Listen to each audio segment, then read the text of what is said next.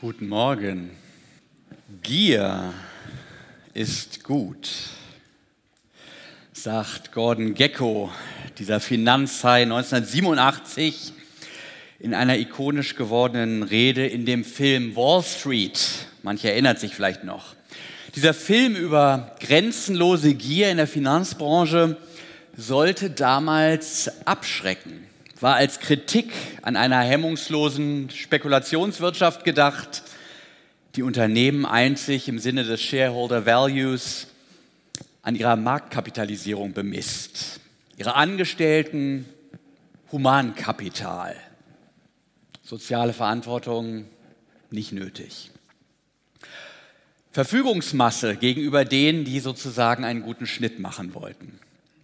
Ich gebe heute zu, dass meine Generation, wir waren damals Teenager, als der Film in die Kinos kam, dass wir diese Kritik überhaupt nicht verstanden haben. Wir verehrten Gordon Gecko als Propheten einer neuen Generation smarter Glücksritter, die Kohle im Überfluss haben, die sich ein schönes Leben machen können. Er tat im Grunde genommen dasselbe wie unsere Elterngeneration, nur halt effizienter, erfolgreicher von sozialer Verantwortung und so Sachen wie Eigentum verpflichtet.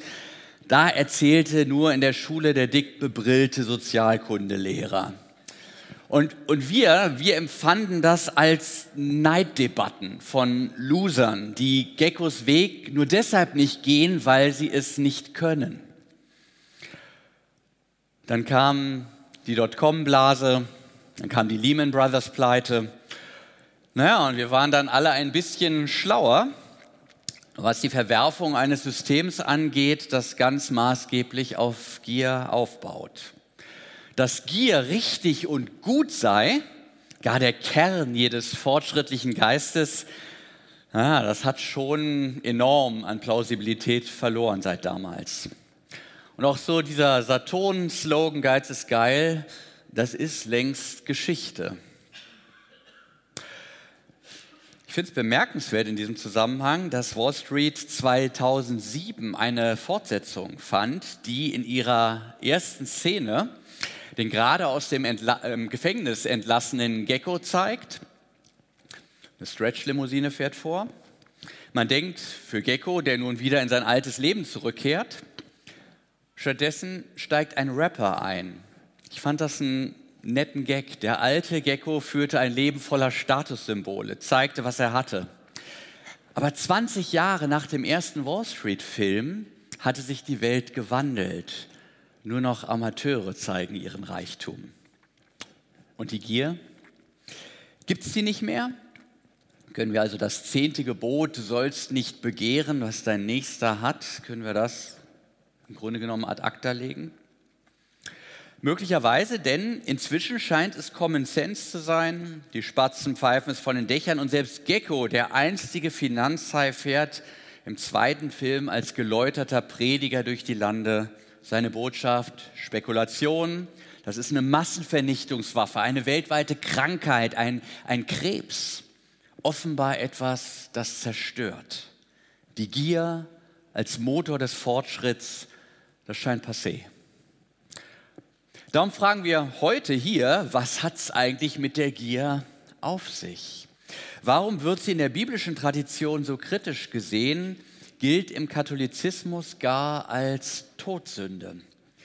Denn es lässt sich ja durchaus argumentieren und Alexander hat das eben auch schon im, im Gespräch mit Ihnen und euch äh, ausprobiert. Begehren kann ja durchaus eine positive Triebfeder sein. Ich denke mal an Innovationsgeist das speist sich aus der Ruhelosigkeit von Menschen, die das Gefühl und die Sehnsucht in sich tragen, dass Dinge besser werden können, dass da mehr geht. Und die Tatsache, dass wir Dinge begehren, zeigt ja auch, dass wir noch nicht an dem Punkt angekommen sind, wo wir hinwollen. Darum haben wir Ziele, darum planen wir, darum sorgen wir für unser Leben vor und besorgen Dinge, erweitern unseren Haushalt und so weiter und so weiter.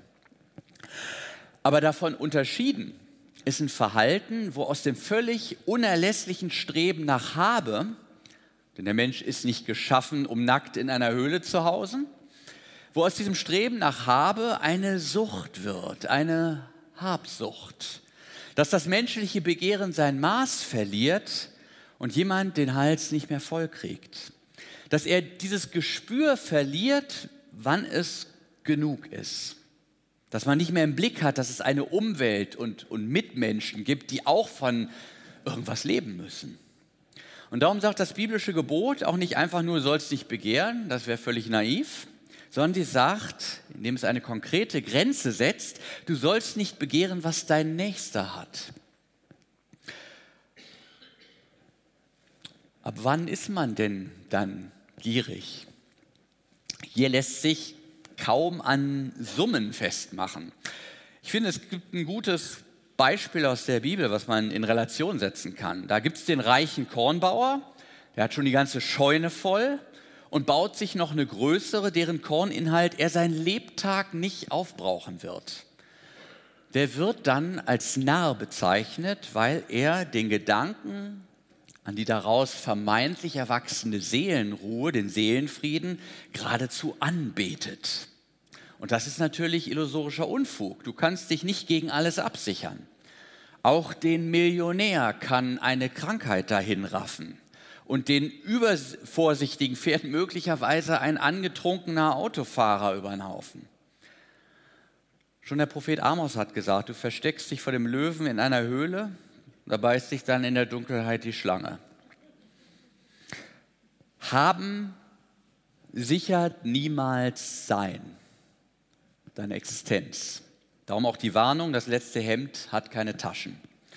So, jetzt kommen wir zum Gegenbeispiel. Josef in Ägypten, der hat in weiser Voraussicht auf spätere Ernteausfälle Verantwortung für sein Volk übernommen und hat ebenfalls Vorratsscheunen gebaut und wird dann als weises Vorbild der Bibel geadelt. Was lernen wir daraus? Gegen Scheunenbau und Vorsorge ist per se nichts zu sagen. Aber wie man diese Dinge einordnet, das ist wichtig. Josef weiß, wo sein Fundament, wo seine Hilfe ist und er betet weiterhin zu seinem Gott. Der Kornbauer betet seinen Reichtum an. Das ist das Problem. Nicht, ob du Geld hast oder sogar reich bist, sondern was für ein Verhältnis du zum Geld hast, welche Stellung du dem Geld in deinem Leben einräumst. Auch ärmere Leute können prinzipiell ein problematisches Verhältnis zum Geld haben, wenn sie denken, mehr davon zu besitzen, würde ihr Leben notwendigerweise glücklicher machen. Es liegt nicht an der Menge, sondern an der Bedeutung, wie, wir dem Geld, die wir dem Geld einräumen, ob es Probleme bereitet oder nicht. Der Apostel Paulus rät einem Schüler von sich, Timotheus heißt er, beim Umgang mit Geld richtige Entscheidungen zu treffen und die Gefahren nüchtern zu erkennen, die Geld in dem Moment erzeugt, wo es durch Gier aufgeladen wird. Er schreibt, ich lese uns das mal aus dem ersten Brief an Timotheus vor, ein großer Gewinn aber ist die Frömmigkeit zusammen mit Genügsamkeit. Denn wir haben nichts in die Welt gebracht, darum können wir auch nichts hinausbringen. Wenn wir aber Nahrung und Kleider haben, so wollen wir uns damit begnügen. Denn die reich werden wollen, die fallen in Versuchung und Verstrickung und in viele törichte und schändliche Begierden, welche die Menschen versinken lassen in Verderben und Verdammnis. Denn Geldgier ist eine Wurzel alles Übels. Danach hat einige gelüstet und sie sind vom Glauben abgeirrt und machen sich selbst viel Schmerzen. Aber du, Mensch Gottes, fliehe das. Jage aber nach der Gerechtigkeit, der Frömmigkeit, dem Glauben, der Liebe, der Geduld, der Sanftmut. Kämpfe den guten Kampf des Glaubens, ergreife das ewige Leben, wozu du berufen bist und bekannt hast das gute Bekenntnis vor vielen Zeugen. Den Reichen in dieser Welt gebiete, dass sie nicht stolz seien, auch nicht hoffen auf den unsicheren Reichtum, sondern auf Gott, der uns alles reichlich darbietet, es zu genießen, dass sie Gutes tun, reich werden an guten Werken, gerne geben, zum Teilen bereit sind und sich selbst einen Schatz sammeln als guten Grund für die Zukunft, damit sie das wahre Leben ergreifen. Martin Luther hat ja mal gesagt, woran du dein Herz hängst, das ist eigentlich dein Gott. Aber dummerweise das wissen wir, hat nicht alles die gleiche Tragkraft. Manches bricht zusammen, wenn es plötzlich als Gottersatz herhalten soll, wenn wir uns dranhängen. Unser Herz fragt nach Ewigkeit. Das hat Gewicht. Geld und alle irdischen Güter können so etwas aber nicht leisten. Sie werden unter diesem Gewicht der Ewigkeit gleichsam erdrückt. Oder anders formuliert, Lebensmittel taugen nicht als Lebensmitte. Eigentlich klar. Aber nun kommt die Gier ins Spiel. Sie erzeugt so eine Art optische Täuschung. Sie suggeriert, dass wir den Mangel an Ewigkeit durch Quantität ausgleichen könnten. Also wenn Geld nicht glücklich macht, dann wird es doch wohl mit viel Geld funktionieren. Wenn meine Frau nicht so will wie ich, dann probiere ich es doch mal mit serieller Polygamie, oder? Oder das neue Kleid, das ist ja auch nicht mehr so das, was es mal war. Dann gehe ich halt Power shoppen, ich kaufe mir was, nicht? Und ich kann mich, wenn es sein soll, jede Woche ganz in neu präsentieren. Das vermeintlich funktionierende Konzept lautet, viel hilft viel, ich will mehr, ich brauche mehr und zwar möglichst schnell. Das fühlt sich dann schon hm, fast so wie Ewigkeit an. Ich spüre die Leere im Herzen dann kaum noch, vielleicht noch so an den Übergangsstellen. Das leere Gefühl kommt zwar immer wieder durch, aber wir sind schon auch ziemlich schnell inzwischen mit der Betäubung, nicht? Schnell auf Amazon und Klick gemacht, nicht? Und fertig, so Konsum als Lokalanästhetikum. Aber wie das so ist, mit der Medizin, sie hat Nebenwirkungen. Wenn ein Mensch bei Fragen des Besitzens erst einmal in diese sich immer schneller drehende Spirale der Gier gerät, dann verliert er jedes, Mal, jedes Maß und schließlich beginnt sein Besitz ihn zu besitzen. Das heißt, er ist von ihm besessen. Man kann das im Grunde vergleichen mit dem Mechanismus bei Suchterkrankungen. Stellen wir uns einen Alkoholiker vor, der trinkt nicht deshalb ein Bier, weil er Durst hat, vielleicht das erste, aber dann trinkt er ja gleich noch einen ganzen Kasten hinterher, weil das der Eigendynamik der Sucht entspricht. Er muss trinken. Die Sucht befiehlt ihm zu trinken. Manchmal ist es auch kein Kasten, wie ich es neulich gelernt habe, als ich am Ballermann in, auf Mallorca unterwegs war. Da kam ich vormittags mit jemandem ins Gespräch, der war schon nicht mehr ganz alleine, hatte also einige Umdrehungen, Intus. Und ich fragte ihn, na, was hast du denn getrunken? Und dann sagte er, drei Tage. Diese Maßeinheit hatte ich nicht erwartet. Aber es ist eigentlich ein ernstes Thema nicht. Also der Alkoholiker trinkt nicht, weil er Durst hat, sondern weil der Alkohol ihn fest im Griff hat. Wonach dürstet jetzt der Gierige? Was ist das für ein Mechanismus? Es ist ein Verlangen nach Leben, nach Sinn, nach etwas, was das Herz ausfüllt, was die Sorgen verschwinden lässt. Aber weil die Gier auf Wiederholung angelegt ist, folgt ihrem Vollzug immer wieder diese schmerzhafte Erkenntnis, es füllt mich nicht aus. In allem ist etwas zu wenig. Die Welt ist nicht genug. Ich brauche mehr. Ich muss die Dosis erhöhen. Und das ist die Tragik des Konsums. Man wähnt die Seligkeit in einem undefinierten, schummrigen zukünftigen Sein, wo man sich dieses und jenes gekauft oder einverleibt haben wird. Und dann, so fantasiert man, wird alles gut sein. Wenn ich mein erstes iPhone habe, meinen Porsche, GT3 versteht sich, mein, meine eigenen vier Wände, wenn erst meine Lebensversicherung ausbezahlt wird, wenn ich mir endlich diesen Bali-Urlaub zusammengespart habe und so weiter und so weiter. Jeder hat da so sein eigenes. Der Predigtext beschreibt die Dynamik der Gier in starken Bildern. Von Versuchung, Verschlingung, von Fallstricken ist die Rede, von einem untergehenden Schiff. Wenn man das mal auswertet, darin liegt was Heimtückisches, schwer kalkulierbares, im Hinblick auf das Sinken auch ein sich beschleunigender und ein unumkehrbarer Vorgang. Paulus warnt also, dass es sich hier nicht um etwas Händelbares handelt, wo man sich auch noch dann mit beschäftigen kann, wenn das Problem irgendwann auftritt. Nein, ist die Gier erstmal da, gerät sie sofort außer Kontrolle. Du bist ihr Sklave, sie ist dein Herr. Jesus spricht vom sogenannten Mammon als einem außer Kontrolle geratenen Götzen, der seine Opfer durch das Erwecken von Gier in seinen Bann zieht und schlussendlich versklavt. Und das ist eine spannende Geschichte. Ich habe mich im Zusammenhang mit der Predigt da richtig reingefuchst, weil das so spannend war. Die Nähe des Geldes zu Gott und damit auch zum Götzen wird auch durch die Ursprünge der Geldwirtschaft nahegelegt. Die frühesten Münzen, die es gab, waren Opfermünzen. Das heißt, sie dienten zur Auslösung des Tieropfers beim Priester. Geld hatte also seinen Ort in der sakralen Sphäre, am Heiligen. Und es ist nicht zufällig, dass Aaron bei dieser Fertigung des goldenen Kalbes auf den goldenen Ohrenschmuck der religiös Unzufriedenen zurückgriff. Diese überhaupt nicht neue Gottheit speiste sich aus der Heiligkeit des Goldes, der Ursubstanz aller Währung. Aaron formte dabei auch den Zugang zum Heiligen um. Mit dem Abreißen der Ohrringe erfolgte die religiöse Kontaktaufnahme, der Glaube, nicht länger durch das Hören auf das Wort, auf den Logos, sondern durch den gierigen Augenschmaus, der sich ekstatisch orgiastisch am Gold berauschte. Und bis heute zieht dieser Kult des Geldes die Menschen in ihren Bann, wenn von seiner Allmacht die Rede ist, nicht die Allmacht des Geldes, das die Welt regiert.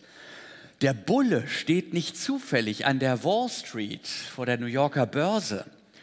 Und es ist, wenn man mal drüber nachdenkt, echt eine eigentümliche Formulierung, wenn Menschen davon berichten, wie sie ein Vermögen gemacht haben und damit von einer nebulösen Potentialität berichten, die irgendwie auf sie übergegangen ist. Sie haben jetzt ein Vermögen.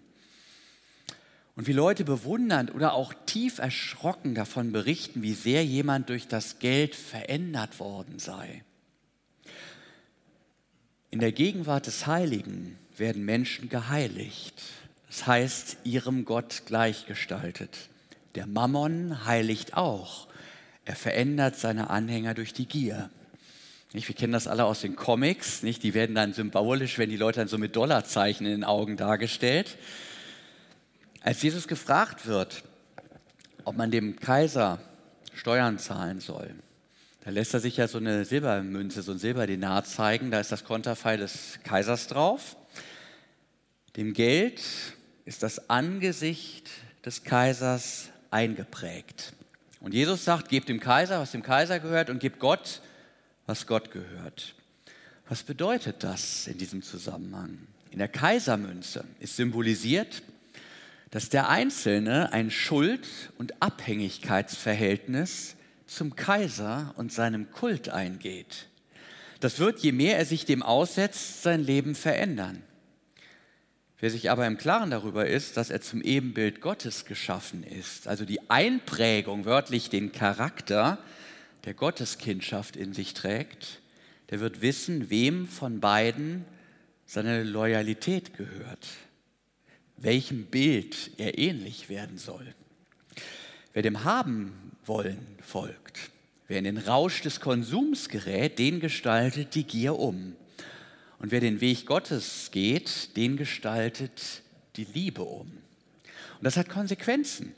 Sein Denken wird durch Dankbarkeit geprägt und sein Handeln durch die Gnade. Der Predigtext fasst diese Prägung mit dem Wort Frömmigkeit zusammen, die hier als Gegenpart zur Gier genannt wird. Fromm ist ein komisches Wort, nicht bedeutet im Althochdeutschen so viel wie tüchtig sein, welterprobt. Tüchtig ist einer, der sich in seiner Welt bewährt, seine Herausforderung meistert. Tüchtig, also fromm ist das, was man wird, wenn man sich von der Gegenwart des heiligen Gottes prägen lässt.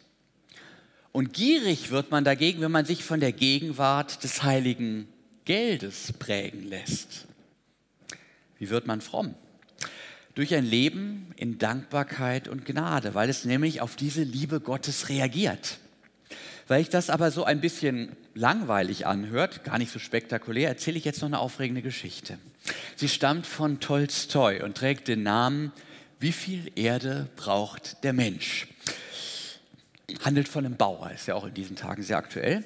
Ein Bauer bekommt eines Tages ein unfassbares Angebot. Er darf in der Zukunft das Stück Erde sein eigen nennen, das er an einem Tag umlaufen kann. Gegen Mittag hat er so viel umlaufen, dass er den Eindruck hat, dass es für sein Auskommen reicht. Naja, dann sieht er aber das Grundstück seines Nachbarn, das ist größer. Also beschleunigt er seinen Schritt nochmal und läuft weiter. Und dann sieht der andere, die haben ja noch mehr. Und er gibt Gas, er beginnt zu rennen. Und als die Sonne dann schließlich untergeht, merkt er, ich krieg die Runde nicht zu Ende. Und er bricht tot zusammen. Die Moral von der Geschichte, er braucht jetzt nur noch zwei Quadratmeter. Nee. Sie haben es gemerkt, das war eine Geschichte über die Gier, nicht über die Frömmigkeit. Ähm, die Moral ist einfach, die Gier zerstört menschliches Leben. Was ist nun Frömmigkeit? Wir hatten gesagt, sie beruht auf einem Leben aus der Kraft, der Dankbarkeit und der Gnade. Woraus lebt der Bauer bei Tolstoi? Aus dem Vergleich. Aus dem Vergleich mit dem Nachbarn und mit allen anderen, die mehr haben. Und dann denkt man ganz schnell, oh Mann, ich komme zu kurz. Und dann wird man auch neidisch und das Begehren beginnt. Ja, das Vergleichen. Ich, das ist die beste Möglichkeit, sich selber unglücklich zu machen. Und wir müssen uns eins klar machen. Wir werden alle später einmal nicht gefragt, warum wir nicht X oder Y gewesen sind. Den wir für seine Intelligenz oder ihren Reichtum oder ihre Schönheit beneidet haben.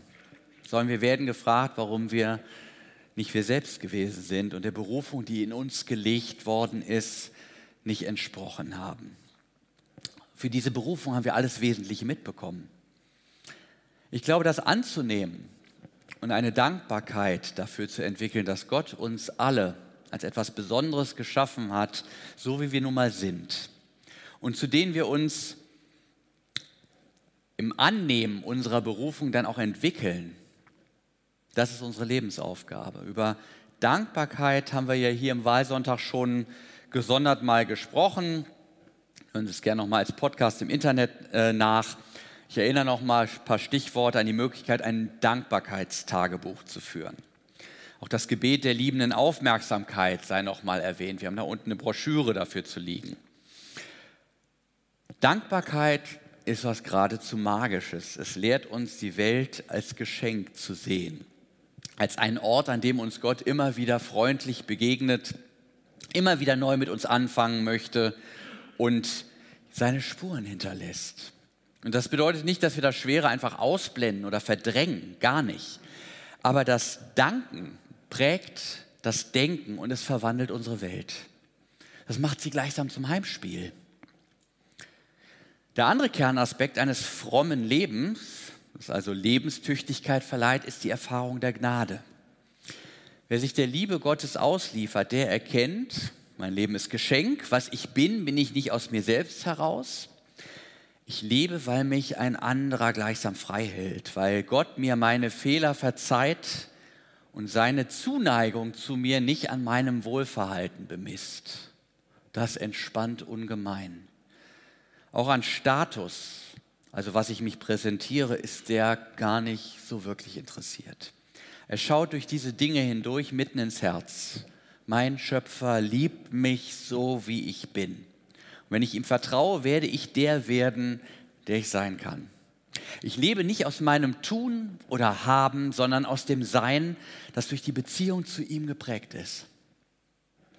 Und insofern macht es auch gar keinen Sinn, sich über das zu definieren, was wir durch das Vergleichen als unseren Status taxiert haben. Es sei denn, wir unterwerfen uns dem Urteil der Mitmenschen wie der Bauer. Dann hetzt man sich zu Tode, weil man der Chimäre nachjagt, dass einen alle für das Riesengrundstück oder was auch sonst es dann ist, einmal wahnsinnig bewundern werden. Ich weiß nicht mal, ob es so ist, ja, aber nehmen wir mal an, es wäre so die tun das wirklich und bewundern uns dafür. Wenn sie das überhaupt tun, für wie lange eigentlich? Ich finde, es war noch nie eine gute Strategie, darauf hinzuarbeiten, auf dem Friedhof der Reichste sein zu wollen.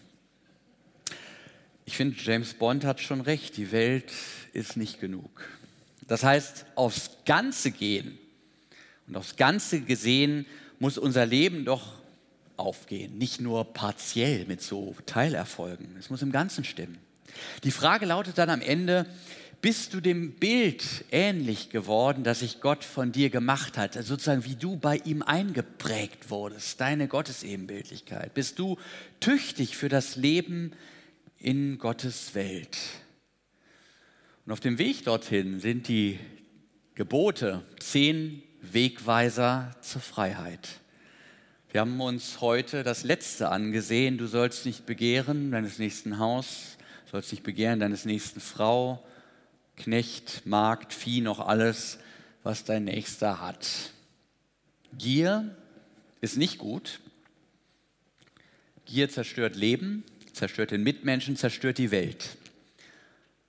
Wie das Übertreten aller anderen Gebote auch. Eine Existenz aus der Kraft der Dankbarkeit und der Gnade, wie es das Vertrauen auf den seinen Mitmenschen liebenden Gott schenkt, führt dagegen zum Leben. Amen.